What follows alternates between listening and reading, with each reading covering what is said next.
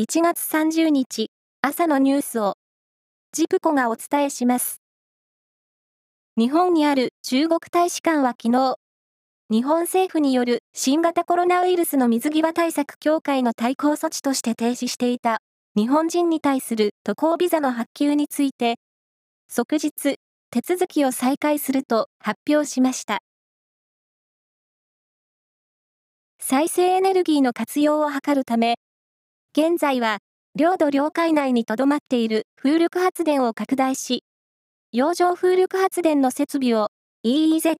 排他的経済水域にも設置できるよう、政府が法整備を進めることが分かりました。サッカーの FA カップは29日、4回戦が行われ、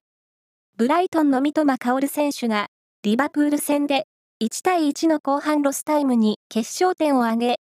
ブライトンが2対1で勝ちました。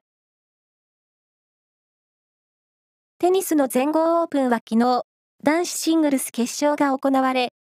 セルビアのノバク・ジョコビッチ選手が2年ぶり10回目の優勝を果たしました。将棋の藤井聡太王将に、羽生善治九段が挑む、王将戦七番勝負の第3局は、金沢市で指され、95手で、先手の藤井王将が勝ち、対戦成績を2勝1敗として、初防衛に向けて前進しました。徳川家康から続く、徳川宗家19代目当主として、今月1日に家督を継いだ徳川家広さん57歳が、昨日、東京都港区の増上寺で開かれた軽装の儀で、親族ら関係者に代替わりを報告しました。儀式には、徳川や松平の一門など400人以上が参加したということです。